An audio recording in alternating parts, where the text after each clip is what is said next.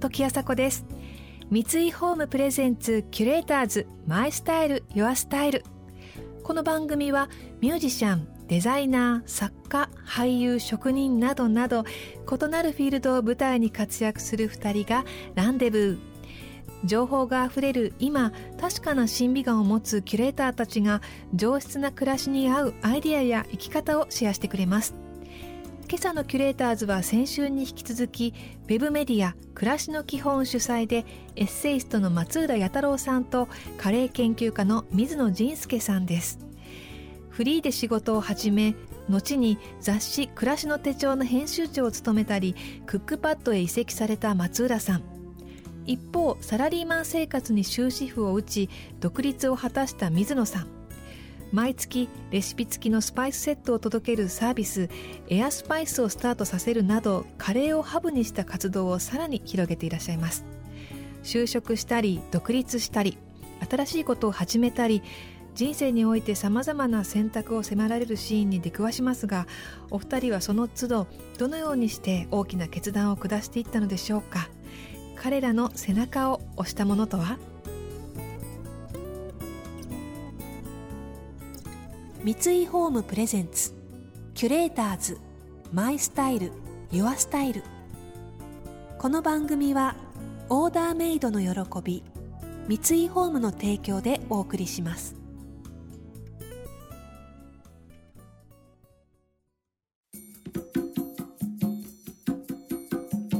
八田さんはあれですよね、うん、その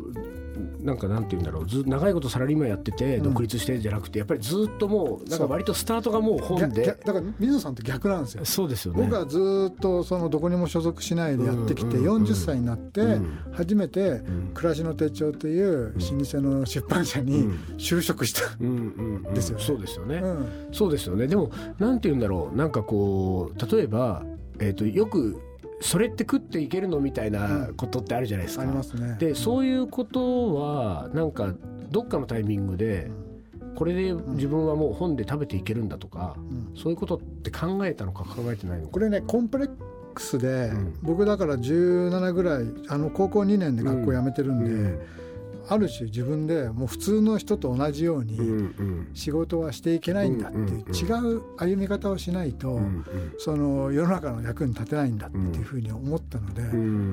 花から普通にねこう会社に入れるっていうそのドアの前に立つことすらしないっていうか。そうか。だからじゃあその、えーと、もう今やねもう全然そんなことをやたらさんに聞く人はいないだろうけれども、はい、なんかここまでに来る途中のやたらさんに、うんうんえそれその本が好きでやってるの分かっ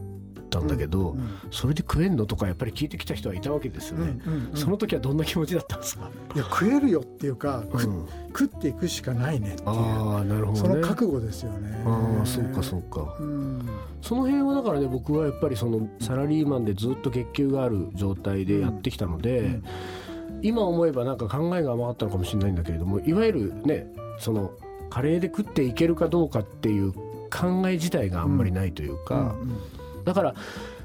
僕が1年ちょっと前にいよいよ会社を辞めて独立するってことを決めた時にやっぱりまあ応援してくれた人もたくさんいたし一方で大丈夫か？お前40過ぎて会社辞めてっていう人もいっぱいいたんですよ。でも僕はその大丈夫かなって不安は全くなかったですよね。でそれって別にそのお金はまあ結果的に入ってくるかもしれないもので入らなきゃ入らないでも別にいいやっていう気持ちで、でやめてる。で、じゃあなんでやめたかっていうとあの我慢ができなくなったんですよね。もう一個の物理に。それは何かっていうとやっぱ時間っていう物理的なもの、ね。僕のカレーでやりたいことがもうなんかその、えー、とこの月金をこう他のことに回していられなくなったというか、だから我慢ができなくなってやめることにしたんですよ、だからその時にお金は大丈夫だろうかっていう考えがないというか。ね、あのこれもねちょっと話すと深い話になるんですけど、うん、その僕もずっとそのある種どこにも所属せずね、うん、自分が好きだったりとか、自分がこう何か信じたことをやり続けてて、まあ、えー、いくばっかのお金を稼いで生きてきてるんですけどやっぱりその道には大変な時もあるし、まあいい時もあるし、その普通の時もあったりとかして、ある時その時間とお金っていうことに対してね、すごい自分が向き合った時があって、あの人は何に対して時間とお金を使うのか、何に使いたいのかか、何に使いたいのか、なぜかっていうと僕はその本を売ったりとか、まあ、何かしら自分の文章を書いたりしたものを誰かに買ってもらうことで自分の生計が立つわけです。でそこのなんかこう根本の原理原則みたいなところを知りたいと思った、結局世の中の人っていうのは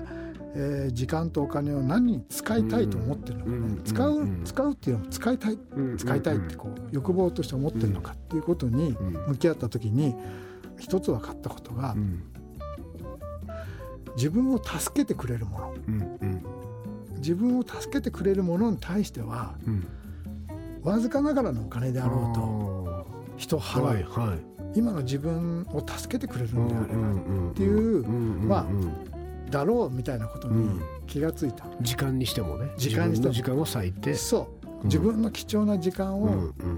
使うってことはきっとそれによって自分が何か助かる、うんうん、食べるものにしても、洋服にしても、うん、なんか趣味のものにしても、それを払って手に入れることで何かしらの自分が助かる、気分なのか、心の状態なのか、物理的なのかもしれない、はいはい、でそれに気が付いた時に、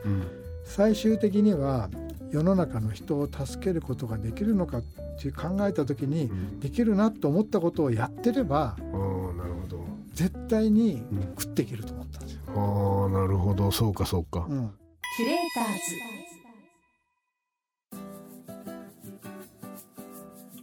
時あさこがナビゲートしています。キュレーターズ。今朝のキュレーターズはウェブメディア暮らしの基本主催でエッセイストの松浦弥太郎さんとカレー研究家の水野仁介さんです。それぞれに好きを追求し現在のスタイルに行き着いたそんなお二人仕事における信念や大切にしていることとは一体どんなことなのでしょうか？えーと、自分の中での判断基準は、うん。時間とお金っていう物理的なものがあるじゃないですか。うんうん、でこれを一回取っ払うんですよね。うん、でこの話はお金が全くもらえなくても僕はやるかどうか、うんうん、から時間がものすごいかかるものでも、うんうん、僕はやりたいと思うかどうかが判断基準なんです。でも、うん、お金もらえないんだったら、うんうん、もしくはこんそんなに時間かかるんだったら、ちょっと僕はやらないかもと思ったら断るんですよね。それがどんなに大きなお金を提示されてても、それは大事ですね、うん、非常に大事ですね。まあこう悩むっていうことはしょっちゅう僕らの日々の中ではね、こうあるんですね、でなぜ悩むかっていうと僕らの毎日っていうのは何かをこう選択することばかりじゃないですか、そうですね、どっちにしようか、どうしようかっていうことばかりでね、で僕なんかもいつもまあ仕事にしてもその仕事を選ぶっていう言い方変ですけど、うん、仕事にしてもまあ取り取り組んでることについても、必ずだから水野さんと同じように、自分の心に聞くって感じですね、本当にそれやりたいかっていうこと。その、例えば、えー、金額とか条件みたいなことを抜きにして、本当にそれがやりたいかどうかっていうことで、でやっぱり人間ですからいろんな欲とかちょっとしたこうなんか気の迷いがあって、心からやりたいと思わないことを引き受けてしまうこともあるんですよ。でもねそれはやっぱり必ず後で後悔するんですよ。そその後悔が、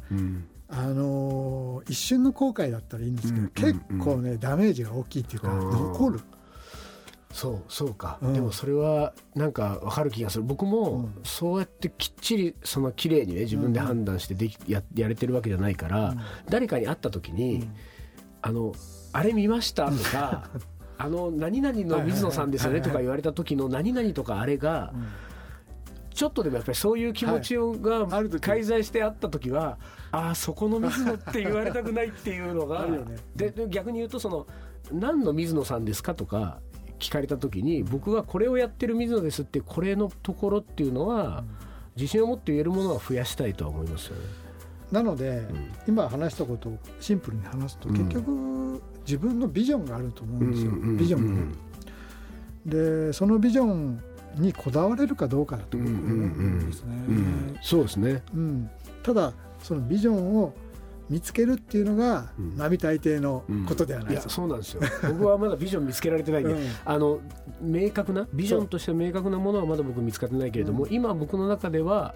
ビジョンにたどり着くかもしれないから大事にしてるのは、うん、なんとなくっていう感覚なんですよ、なんとなくこれは良さそうな気がするとか、なんとなく嫌だなとかっていう、このなんとなく思うことには結構従うようにしていて、で多分このなんとなくが塊がもうちょっと明確になってってあの分かりやすい言葉とかに自分の中で置き換えるようになると、うん、おそらくそれがビジョンだと思うんですけど、とにかく今はなんとなくって感じるものを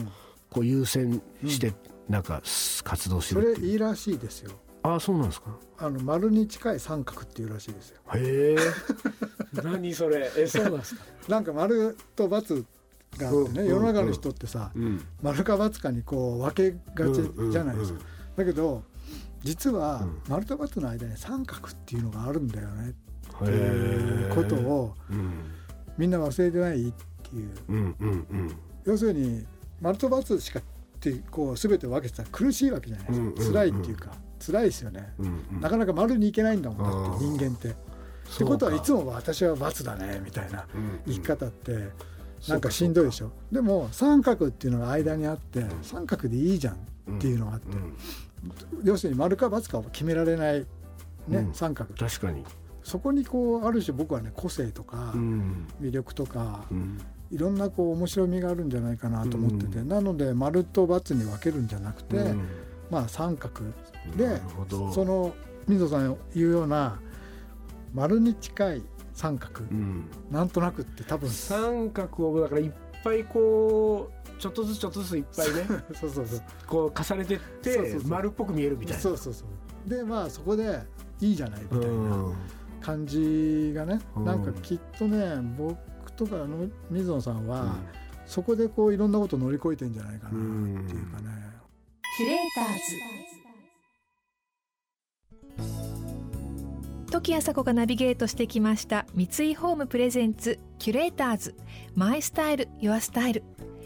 今朝のキュレーターズはウェブメディア暮らしの基本主催でエッセイストの松浦弥太郎さんとカレー研究家の水野仁介さんとのお話をお届けしました丸に近い三角で良しとすればより選択肢も広がるし楽しめますよね。松浦弥太郎さんが50代になって考える仕事家族生きがいについて書かれた最新エッセイ集「ご機嫌な習慣」が中央公論新社より発売になりました。来週も松浦弥太郎さんと水野仁介さんをお迎えして暮らしの達人たちのこだわりについてお聞きしていきます。それでは時あさこでした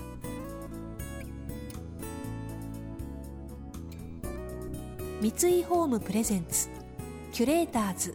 マイスタイルユアスタイルこの番組はオーダーメイドの喜び三井ホームの提供でお送りしました。